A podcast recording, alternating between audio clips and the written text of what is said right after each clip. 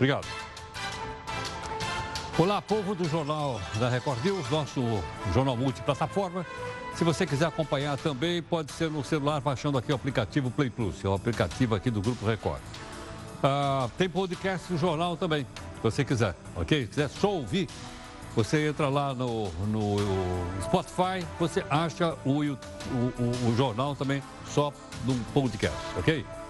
Bom, enfim, nós estamos em multiplataforma, então para você acompanhar aí as notícias que são relevantes. Vamos então ao nosso herói, o Faísca. O anti-herói do Jornal da Record News está de olho na cadeira do Jair.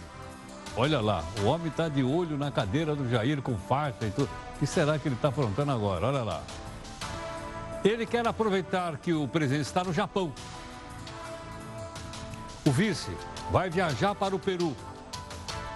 O terceiro na escala de sucessão, que é o presidente da Câmara, o Botafogo, está indo para a Irlanda.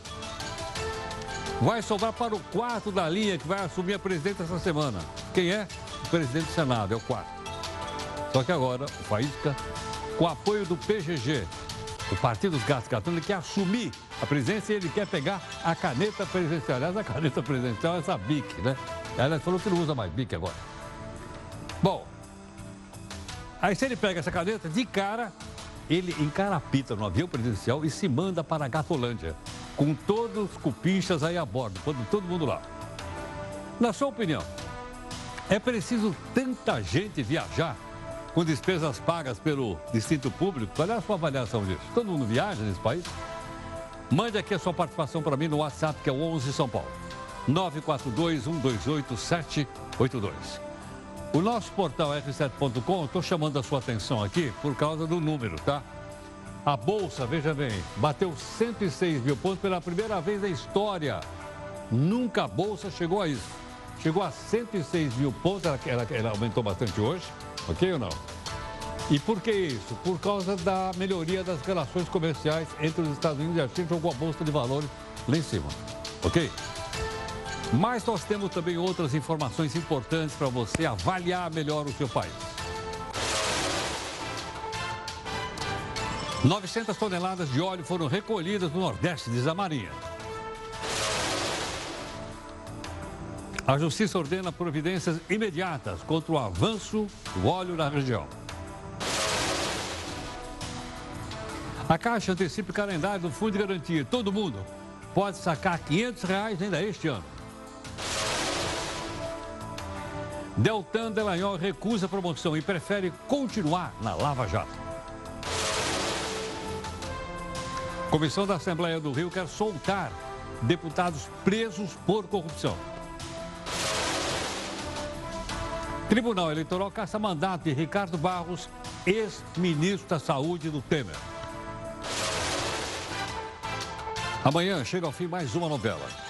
O Senado vai votar no segundo turno da reforma da Previdência. E logo depois que virar lei, vai começar uma nova batalha. É a da PEC paralela, como você vai ver. Ministros cansados em voar com a plebe na classe econômica. Querem a mordomia da executiva. É um pouquinho mais cara. Veja o impostômetro. Às mil e uma noites noitadas pagas pelo contribuinte. Deputados gastam estadia fora de Brasília. Por que será? Como é que é? Na sua opinião, quem deveria bancar o hotel dos deputados fora de Brasília? Mande para cá no meu zap zap, que é o 11 São Paulo. 942 128 782. Eu vou repetir para você anotar. 11 São Paulo, 942 128 782. Esta semana, o Supremo continua a avaliar se preso, após segunda condenação, espera, em liberdade, o julgamento de novos recursos. Por falar em justiça, ela também decide essa semana se condomínios podem pedir aluguel por aplicativos. Estamos de olho.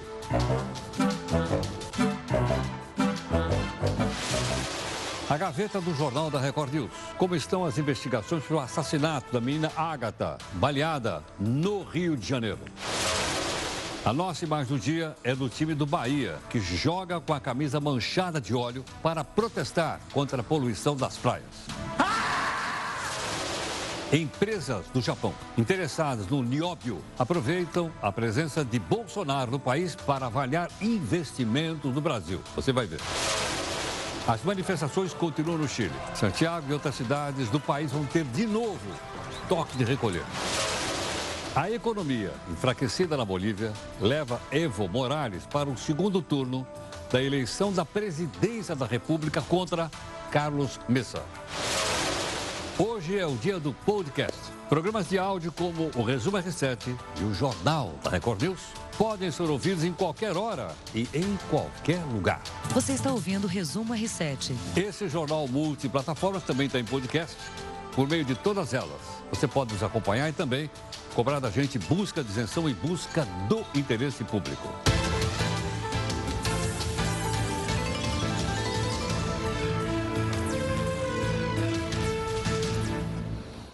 Bom, como hoje é o dia do podcast, podcast é segunda tarde no R7 que você viu agora há pouquinho. Depois, logo depois, tem a reunião de pauta aqui do jornal, participação da Jéssica e da Júlia. Também você pode ver ao vivo aí as conversas do que a gente vai falar agora à noite, ok ou não? Comentários, manda para cá no nosso hashtag, é o JR News. Fica mais fácil a gente poder se comunicar, ok? Bom, nós temos aqui um desafio hoje interessante, eu nem me lembrava dele, sinceramente. É da Marina Teklivanes. Informação, quem tem sabe o quanto vale. Olha, eu vou repetir. Informação, ponto. Quem tem sabe quanto vale, diz aqui a Marina Peclivanes. Interessante, hein? Bela sacada. Bom, os ilustres deputados federais gastaram só este ano quase 1 milhão e 200 mil reais, 1 milhão e 200 com viagem para o Brasil e para o exterior. Dinheiro sai do bolso de cada um de nós, como sempre, ok ou não? Mas seria interessante você acompanhar mais detalhes aqui no texto da Neide Martins e ver quem são os campeões das gastanças do nosso imposto. Se Sherazade fosse contar as histórias no Brasil, teria como personagem os deputados federais. Seriam as mil e uma noites das excelências que adoram viajar. Nada de tapete mágico. Eles gostam mesmo é de avião. As excelências gastaram quase um milhão e duzentos mil reais com hospedagens no Brasil e no exterior neste ano. O valor é equivalente a se hospedar por quase 18 anos num dos mais tradicionais hotéis do centro de Brasília, o Hotel Nacional. A diária mais cara paga com recursos públicos é até agora do deputado Gil Cutrim, do PDT do Maranhão. Ele se hospedou com luxo por duas noites na capital paulista ou seja, quase 3 mil quilômetros distante de São Luís, o lugar de origem de Gil Cutrim. O parlamentar foi ressarcido pela Câmara em R$ 4.172, o que representa R$ 2.086 por diária. O que será que ele estava fazendo tão longe do Estado que representa? Essa nem Sherazade sabe responder. Já o deputado Luciano Bivar, presidente do PSL, eleito por Pernambuco, se hospedou no Rio de Janeiro por três dias em junho. A conta paga pelo contribuinte foi de R$ 2.400. Ele também esteve três dias em São Paulo e o gasto superou os R$ 4.200. Mas o campeão da hospedagem mais cara foi o deputado Pedro Augusto Bezerra, do PTB do Ceará. Ele gastou R$ 24.300 com 22 hospedagens no ano, 15 delas em São Paulo, cidade que fica 3 mil quilômetros distante do estado que representa um luxo só. A suíte escolhida pelo deputado tinha mármore no banheiro e cama tipo king size. Eu não acredito no que eu ouvi. Também do Ceará vem a história do deputado Roberto Pessoa, do PSDB.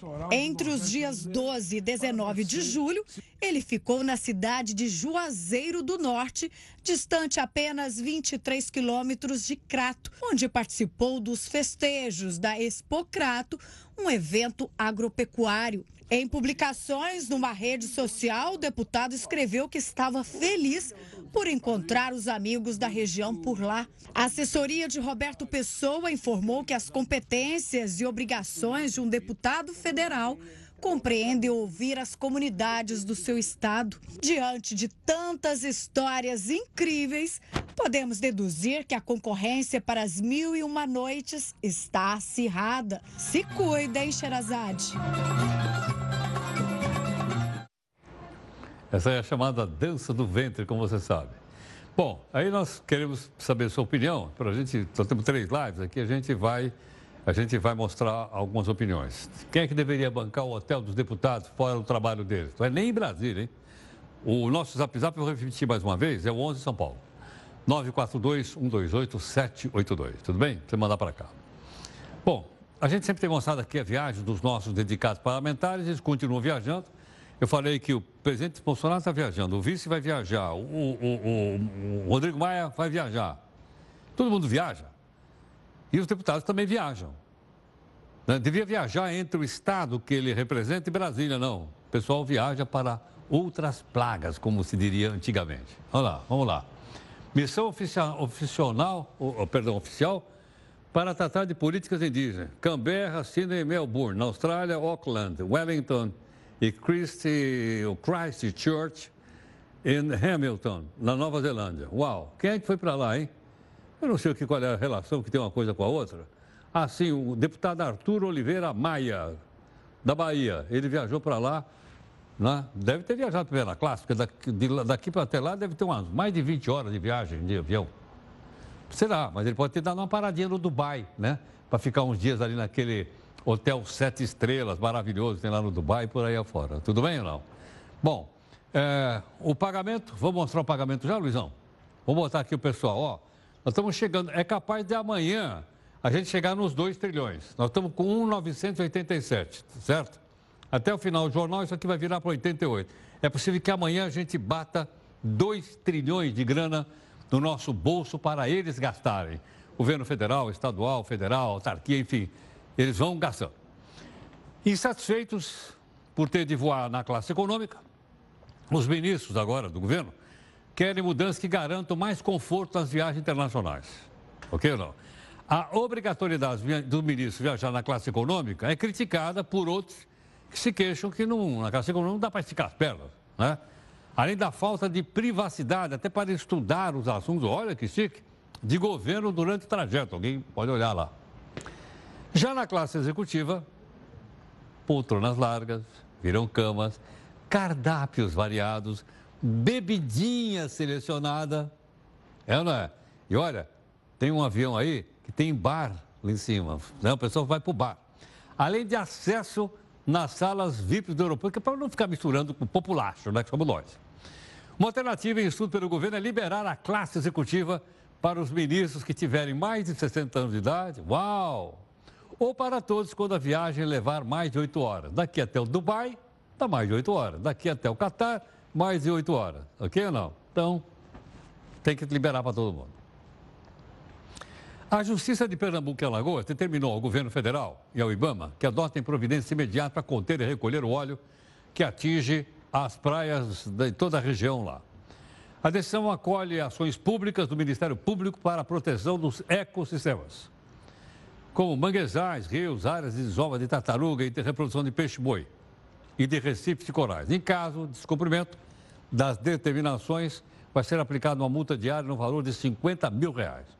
O balanço atualizado pelo governo aponta que foram recolhidas 900 toneladas de óleo nas praias do Nordeste, desde o dia 2 de setembro, ok? Bom, nós queremos conversar agora com uma pessoa que está fazendo parte de um mutirão e que está ajudando a retirar o olho da praia, né? Que é a parte boa disso, ou seja, o pessoal que está uh, agindo de uma maneira dedicada, de cidadã, é em Pernambuco. Lídia Pereira, que é da ONG Eco Associado. Lídia, muito obrigado aqui por atender o Jornal da Record News. Lídia. Nada, boa noite a todos. Lídia, uh, como é que está a situação aí? O pessoal está ajudando, a praia tem ficado mais limpa, não tem? Como é que está a situação hoje aí, Lídia? Então, é, hoje fizemos o monitoramento de limpeza na, na praia de Itapuama, no Cabo de Santo Agostinho. A situação é bastante crítica. Amanhã temos que dar continuidade a todo o trabalho com os voluntários. E tivemos que encerrar hoje às 18 horas, porque não tinha iluminação para dar continuidade à noite no trabalho. É isso. Lídia, o pessoal tem chegado aí na praia que hora para ajudar a limpar e tirar esse petróleo daí? Quando clareia. Assim que o dia está claro, às 5 horas da manhã, já começa a chegar os voluntários de todas as regiões.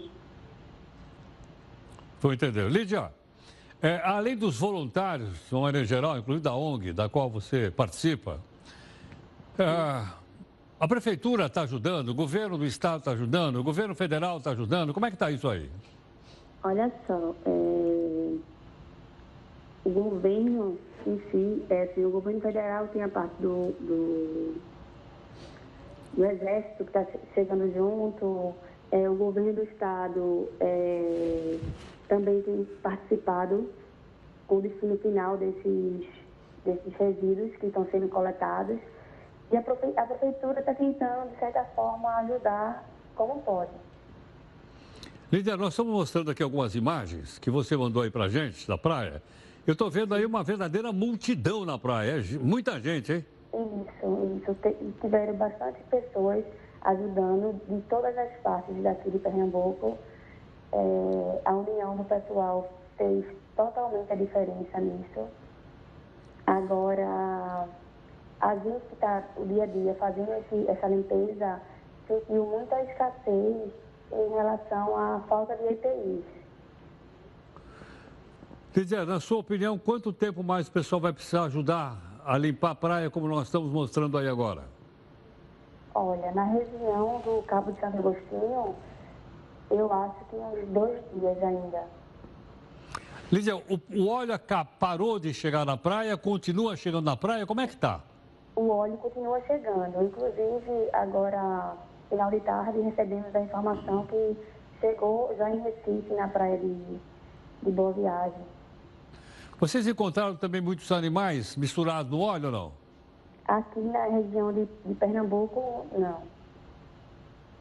Entendo. Tá certo. Bom, Lídia, queria agradecer sua gentileza, né? E, logicamente, ressaltar esse trabalho cidadão, né? Das pessoas todas aí ajudando a limpar a praia, que é, na verdade, um bem de todos nós, de toda a natureza e do nosso país. Muito obrigado, Lídia. Nada, tchau. Muito obrigado. A Lídia Pereira, que é da ECO, ou da ONG ECO Associado, né? conversando um pouco conosco, então, a respeito dessa região aí do Nordeste, onde não é a única praia que as pessoas estão trabalhando, há outras e outras praias que as pessoas estão ajudando e estão tentando limpar lá o que for possível limpar. Até agora, teve até uma uma entrevista coletiva com alguém da Marinha, não se sabe de onde vem esse, esse, esse petróleo. Não se sabe. Até agora não se sabe. A hipótese mais plausível é de que ou passou um navio derramando esse óleo todo pelo Oceano Atlântico e ele foi jogado naquela região, ou esse navio teria afundado e o petróleo então está vazando lá, que não seria um petroleiro convencional, poderia ser o que se poderia chamar de um petroleiro pirata, sem nenhuma bandeira para você identificar para onde, da onde ele veio, para onde ele vai. E, logicamente, se atribuir a responsabilidade agora a qualquer país seria uma, uma coisa fora de propósito. Então, é preciso uh, investigar para chegar exatamente no que aconteceu e para aqueles que forem responsáveis responderem por isso, responderem pelo dano que estão provocando aí nas praias do nosso país. Bom, vamos então para a nossa primeira live, para que você possa opinar, como sempre, aqui no Jornal da Record. Olha, foi adiada mais uma vez a votação do relatório final da CPI, que apura possíveis irregularidades nos contratos internacionais do BNDES, Banco Nacional de Desenvolvimento Econômico e Social, que é nossa, nossa grana.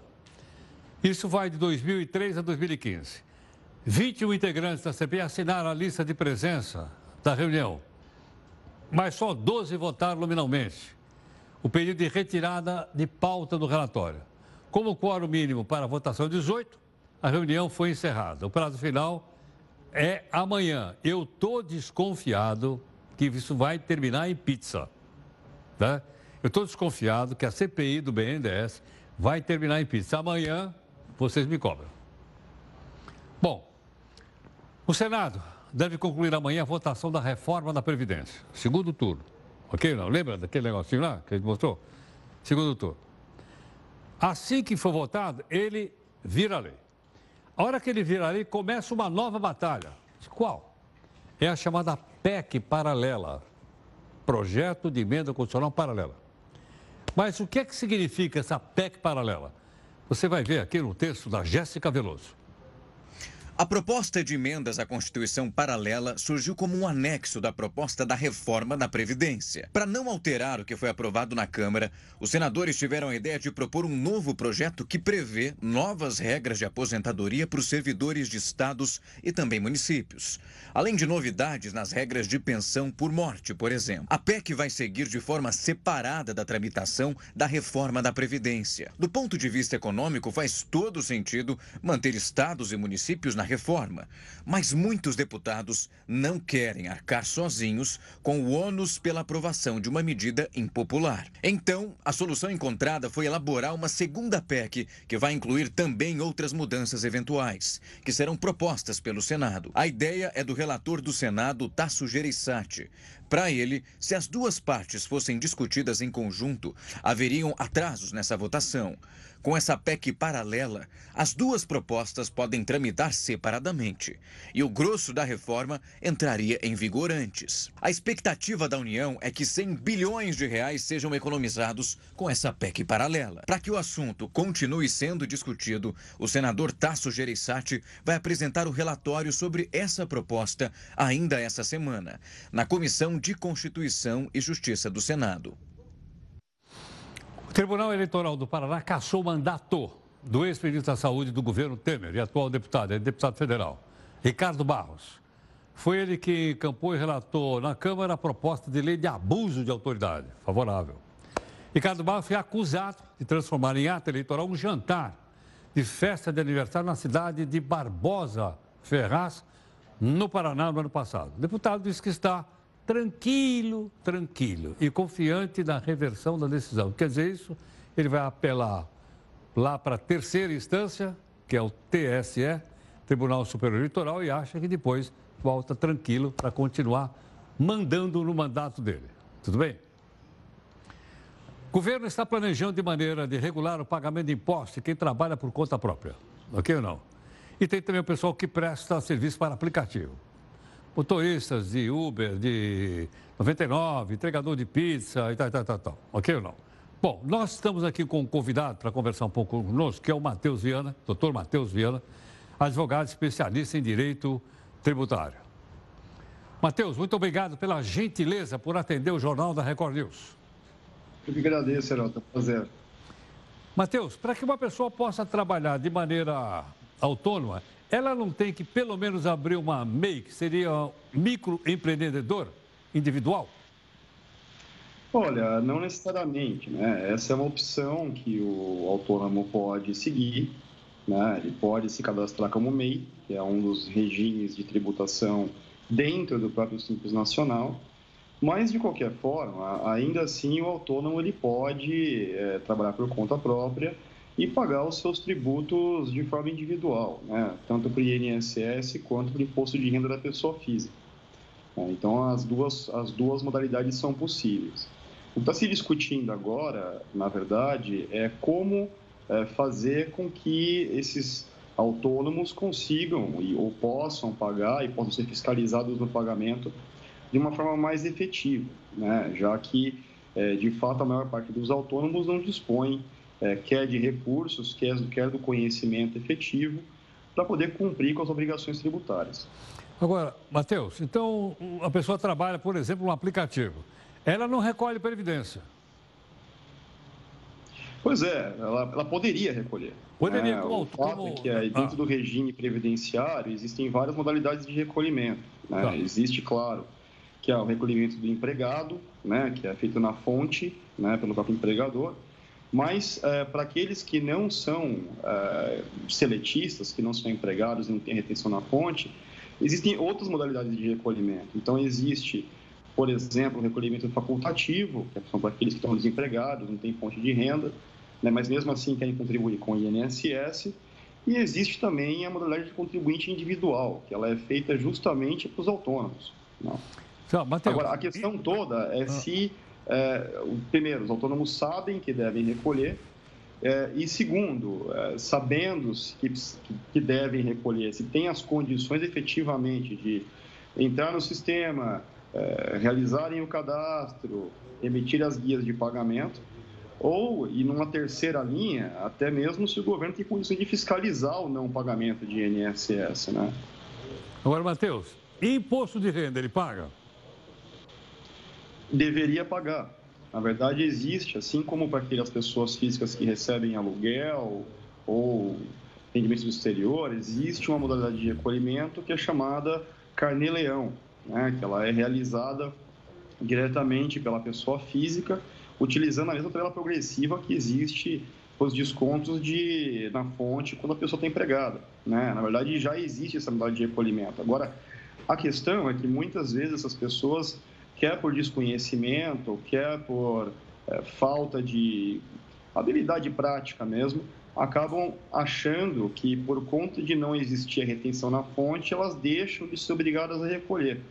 E isso não é necessariamente verdade. Na verdade, existe a forma de recolhimento. É, o que falta, na verdade, é o próprio recolhimento acontecer. Né? Então, assim, qualquer iniciativa que simplifique essa metodologia, ela pode ser útil, claro. Matheus, então veja o seguinte: a pessoa não tem vínculo empregatício. Ela, a maior parte dela não tem uma MEI, uma microempresa. É ela simplesmente não existe.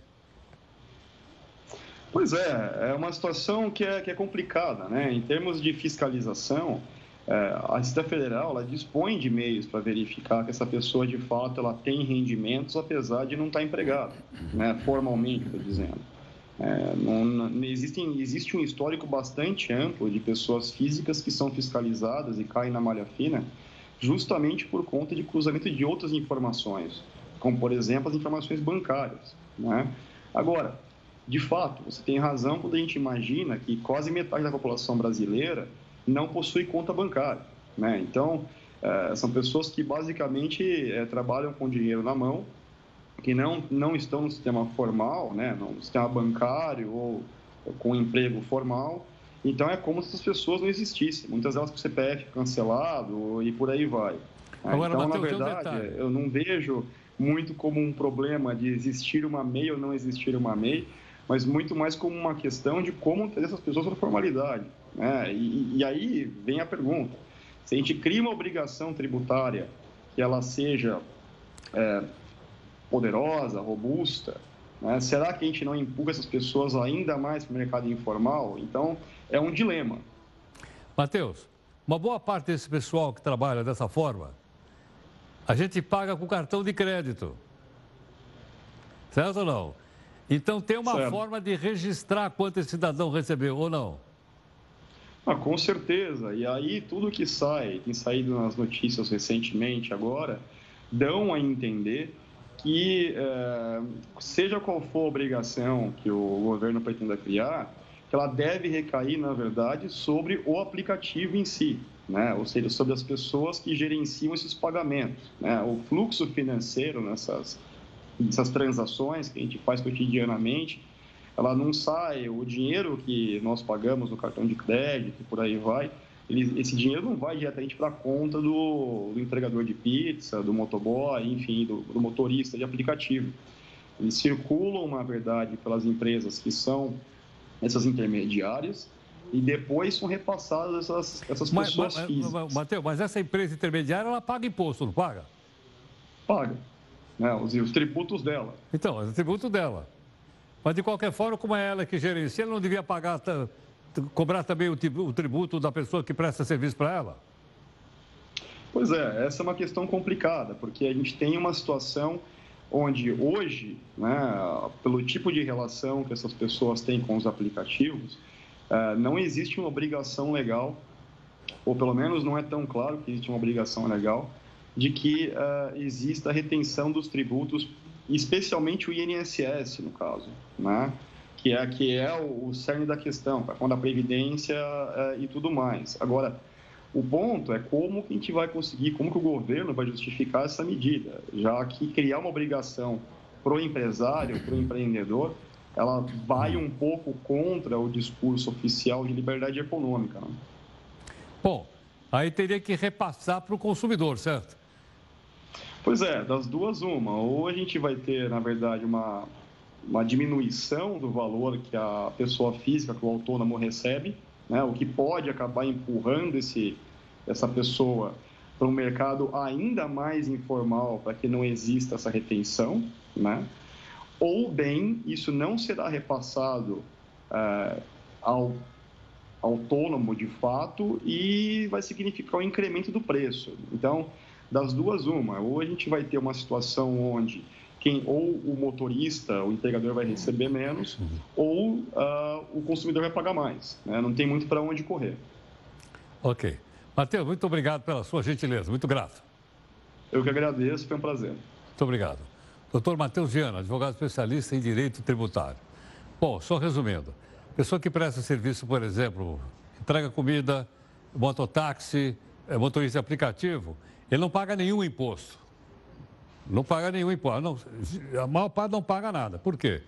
Porque ele está prestando um serviço e ele vive daquele serviço que ele, autônomo que ele está praticando. Se ele não tem uma MEI, que é uma micro, um microempreendedor individual, ele não paga INSS não paga nada, não está recolhendo. Ok ou não? Vai fazer falta lá na frente. E imposto de renda também não. Então, é uma, isso realmente seria considerado um trabalho, vamos dizer assim, fora de qualquer regulação. Por enquanto, está desse jeito. Vamos lá. Eu sei que muita gente que perdeu o emprego não tem outra alternativa. Eu já perguntei, eu, quando saio daqui, pego o aplicativo para ir embora. Eu pergunto, ah, perdi o emprego e tal, estou quebrando um galho aqui no aplicativo. Para muita gente é uma forma de sair do, de, de, uma situação. Não é um emprego, mas é uma forma da pessoa sair do, do, de não receber nada. Não é verdade? E para outras pessoas que entregam com, com, com, moto, com moto, com bicicleta e vai por aí afora. Tudo bem? Bom, para onde vai isso não sei, mas eu queria que você prestasse atenção, como você prestou aqui no doutor Matheus, conversasse aí com o pessoal que trabalha dessa forma para ficar atento para ver para onde vai essa ideia da cobrança desse imposto. Não tem por enquanto, pode vir a ter. Bom, como esse aqui é o Jornal Multiplataforma, para você opinar, vamos então aqui à nossa segunda live.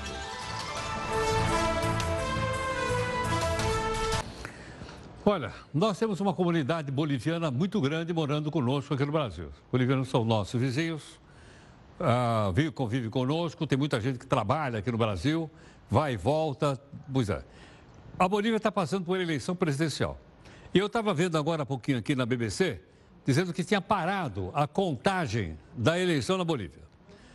Vamos conferir isso com o Eufrides Júnior. Eufrides, qual é o, o veículo de comunicação que você tem aí? Heroto, a gente está olhando aqui alguns sites lá da Bolívia e notícias né, que estão saindo agora. Essa questão da, da paralisação durou só 24 horas. Essa paralisação já está causando protestos lá, inclusive na Bolívia. Então a gente mostra aí que 95% das urnas foram apuradas até agora. O segundo turno seria descartado, já que precisa de uma diferença de 10 pontos entre um e o outro candidato, né, que é o Carlos Messa e o Evo Morales, tentando aí o quarto mandato dele. Mas os conflitos já estão começando lá e esse jornal Larazon mostra para a gente isso daí. A gente até fez a tradução aqui para ficar mais fácil o pessoal entender o que está acontecendo lá na Bolívia. Mas pelo jeito está modificando bastante. O La Época diz que o pessoal da população rural, que o público que tinha votado nele é o público mais humilde e tudo mais, no Evo Morales. Ele já tem uma outra visão aqui. O El Diário traz alguns dados parciais também do país e por departamentos, né, que são os estados deles, e mostra aí que é, é colocado uma segunda, uma, um segundo turno.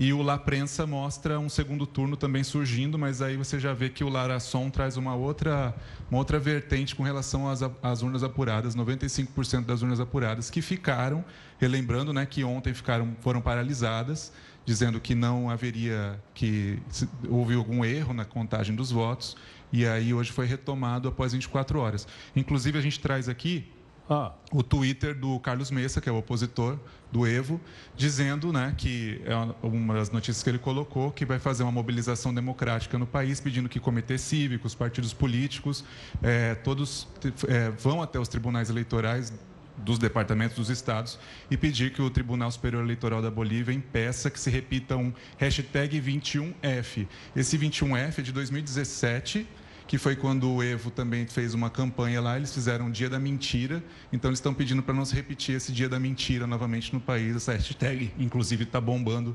lá na Bolívia. Bom, vamos aguardar então, né? Ah, obrigado, Efrides. Vamos então aguardar para ver qual é a definição eh, em relação aí à, à eleição na Bolívia, ok? Ainda está incerto, ainda não temos 100% apurado, assim que tiver a gente informa aqui no jornal. Por unanimidade, o Senado do Chile aprovou hoje um projeto de lei que cancela o aumento em tarifas de transporte.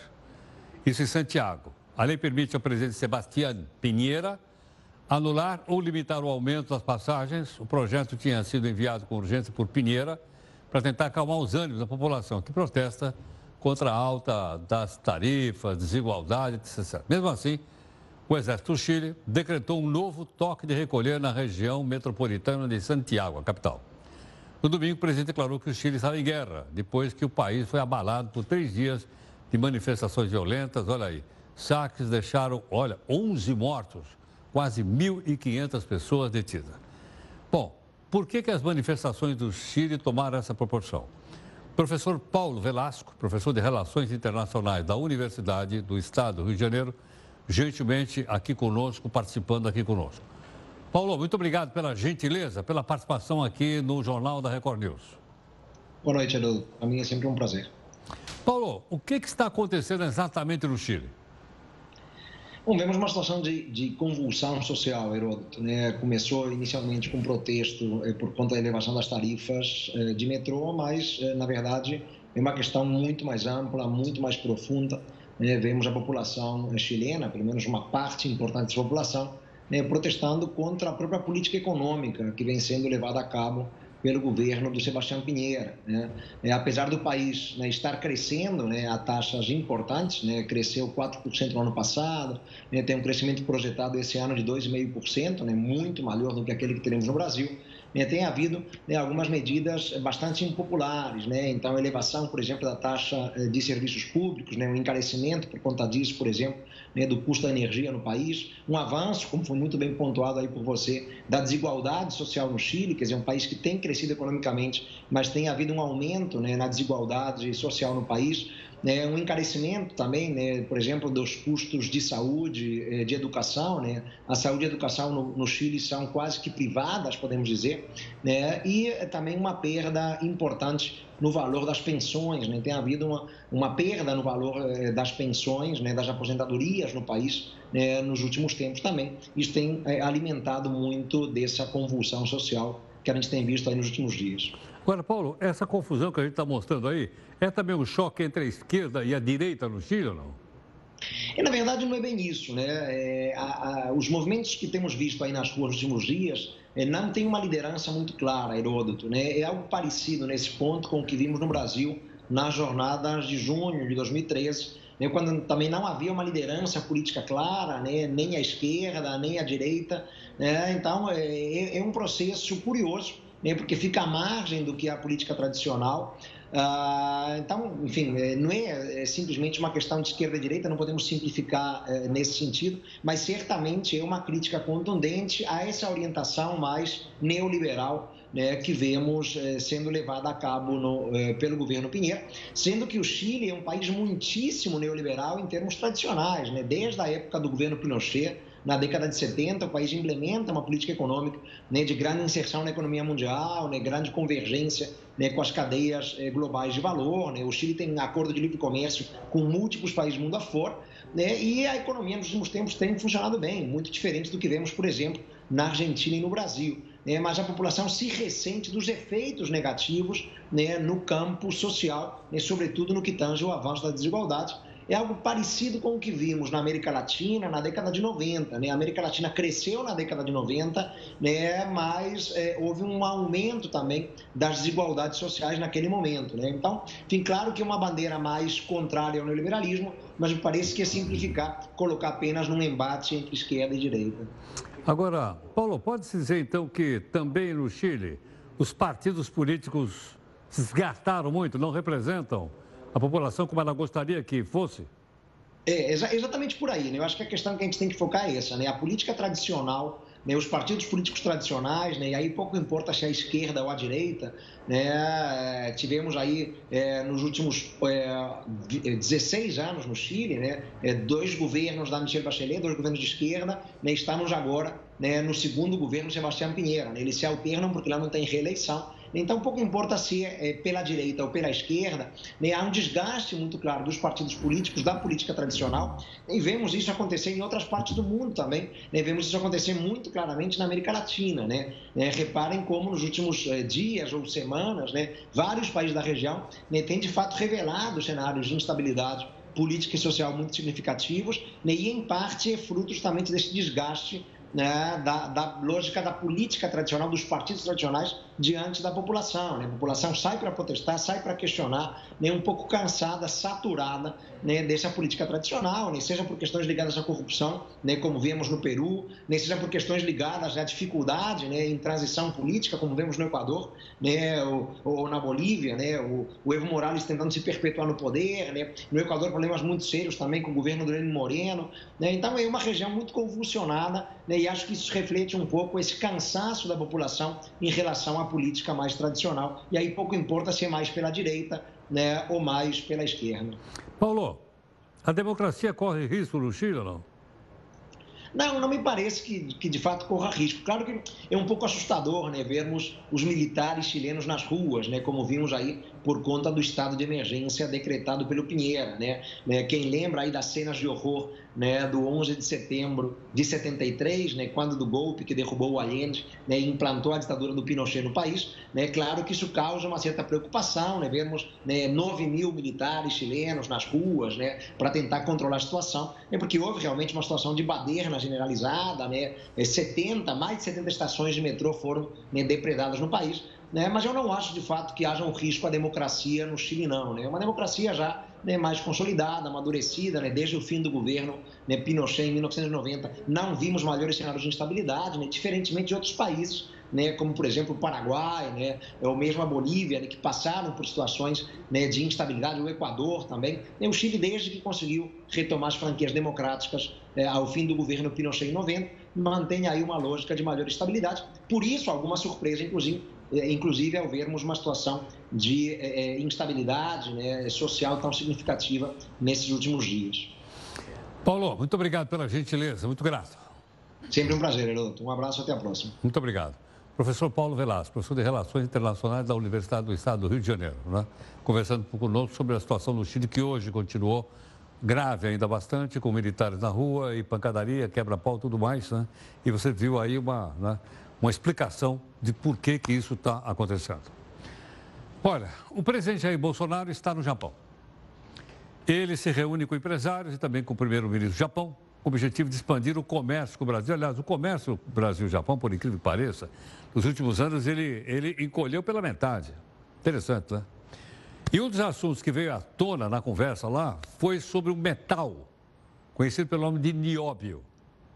É que as empresas do Japão têm interesse em investir no Brasil em minérios raros, o nióbio, por exemplo. Mas, afinal de contas, para que serve o nióbio?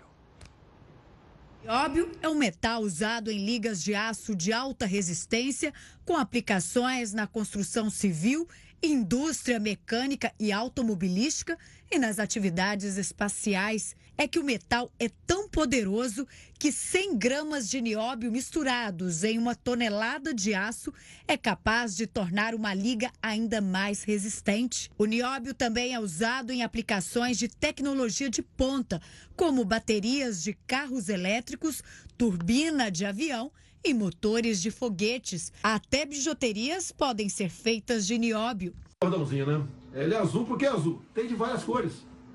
É, de acordo com a tenda do nióbio, o pessoal faz é, cordãozinho de nióbio. Ah, o metal brilhante, extraído principalmente do mineral conlubita, foi descoberto em 1801 por um químico inglês. No Brasil, foi o geólogo Djalma Guimarães que descobriu a reserva de nióbio em Araxá, Minas Gerais, em 1953. Hoje, o que se sabe é que o Brasil tem as maiores reservas de nióbio, seguido pelo Canadá e Austrália. 98% das reservas estão aqui. Mas ainda assim, o mercado de nióbio é muito pequeno. É que o custo da operação é muito caro e o retorno não é equivalente. O setor tem medo de subir o preço e o mercado começar a comprar o metal de outros países, como o Canadá, que é o segundo maior produtor. Por isso, não se sabe qual será o futuro do nióbio mas alguns apostam que o metal ainda será a salvação do Brasil. O texto que você ouviu é da Amanda Alves. O governo realizou hoje o primeiro leilão de áreas para exploração de minérios no Brasil. Uma empresa de origem australiana arrematou os direitos de exploração de uma dessas áreas, que fica próxima a Palmas, no Tocantins. A empresa foi a única a apresentar proposta são esperados 255 milhões de reais em investimentos na região. Logicamente que esperamos que essa empresa não seja aquela mesmo BH Billington, lembra dela ou não? Que está envolvido lá na questão de Mariana, né? Vale de um lado e a Billington do outro lado. Lembra disso ou não? Essa ideia aí também é australiana. Bom, vamos então para a nossa multiplataforma e vamos para a nossa terceira live de hoje. Não esquece que tem uma live também às quatro, né? A nossa quarta live é no final aqui do jornal.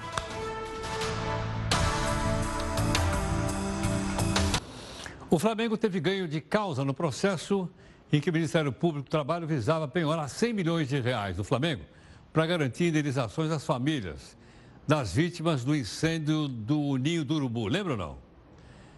A sentença foi divulgada hoje pela Justiça Trabalhista, que alegou que a causa deve ser analisada pela Justiça Civil e não do Trabalho. O Flamengo está negociando individualmente com os parentes das vítimas. Não sei por que essa negociação demora tanto, mas tanto. Olha aí, ó. Lembra do fato, né? Três suspeitos foram presos com uma metralhadora, drogas e dinheiro em um condomínio em Campinas, aqui no interior de São Paulo. Eles são suspeitos da participação do assalto ao carro forte no aeroporto de Viracopos na última quinta-feira. Um deles apresenta um ferimento por arma de fogo na perna. Eles negam envolvimento com o roubo. Por falar nisso, roubaram também o outro aeroporto, que foi o aeroporto de Cumbica, aqui em Barulhos. Pegaram aquelas 175 milhões em ouro e joia, sumiu e até hoje ninguém sabe o paradeiro da grana roubada no aeroporto de Guarulhos. Você já teve aí alguma conta nas redes sociais ou conhece alguém que teve o perfil invadido? Muita gente. É, muitas vezes. E mais, pessoas têm medo dos hackers, mas não sabem como se proteger deles. Como é que eu me protejo? Se você é uma dessas pessoas, veja aqui um, umas dicas para se proteger dos hackers, o texto da Amanda Alves. Segurança. Uma palavra importante quando o assunto é internet. Ainda assim, muita gente não se protege dos ataques hackers.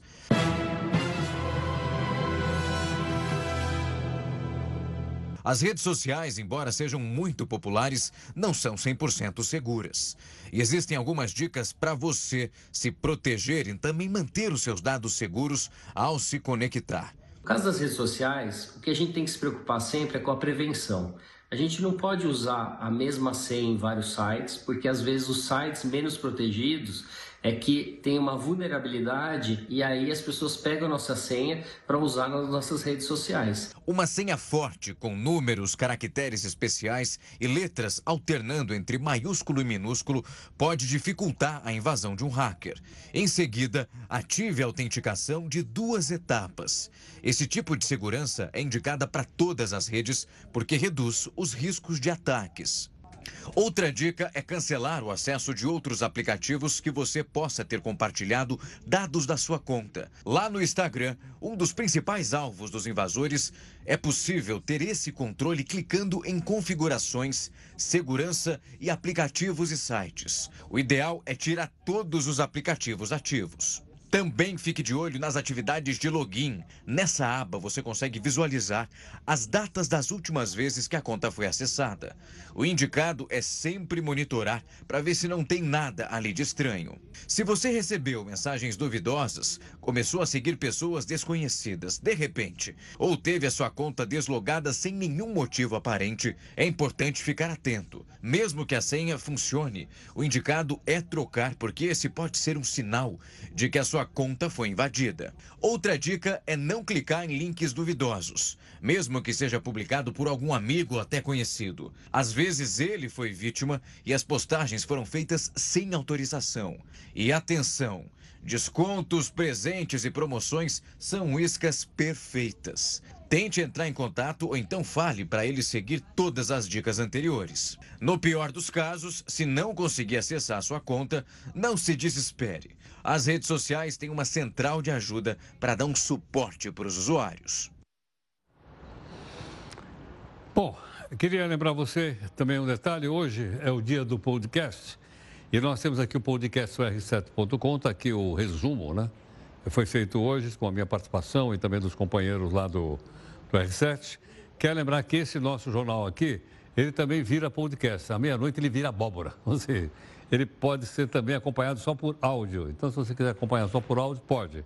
Você está no metrô, você está andando, você está na academia de ginástica, pode ouvir o jornal inteiro aí no nosso podcast também. Tudo bem? E vai por aí afora, então, haja vista que nós estamos aqui no nosso, no nosso, na nossa multiplataforma. Bom, em nome da nossa equipe aqui de técnico jornalista, nós uh, queremos agradecer sua atenção conosco. Aqui tem a nossa live nas, nas mídias sociais e aqui na nossa Record News você acompanha também a participação da Adriana Araújo, juntamente com o Celso Freitas, no Jornal da Record. Tudo bem? O nosso encerramento de hoje é fruto da nossa, da nossa primeira entrevista de hoje, que é o trabalho voluntário nas praias do Nordeste, juntando a população brasileira pelo bem do meio ambiente. Vamos mostrar para você aqui. No Nordeste imenso, quando sol na terra, não se vê uma folha verde na baixo na serra. Jurite não suspira e Ambu seu canto encerra. Não se vê uma folha verde na baixo na serra. A calma do alto do pau-ferro canta forte como que reclamando sua falta de sorte.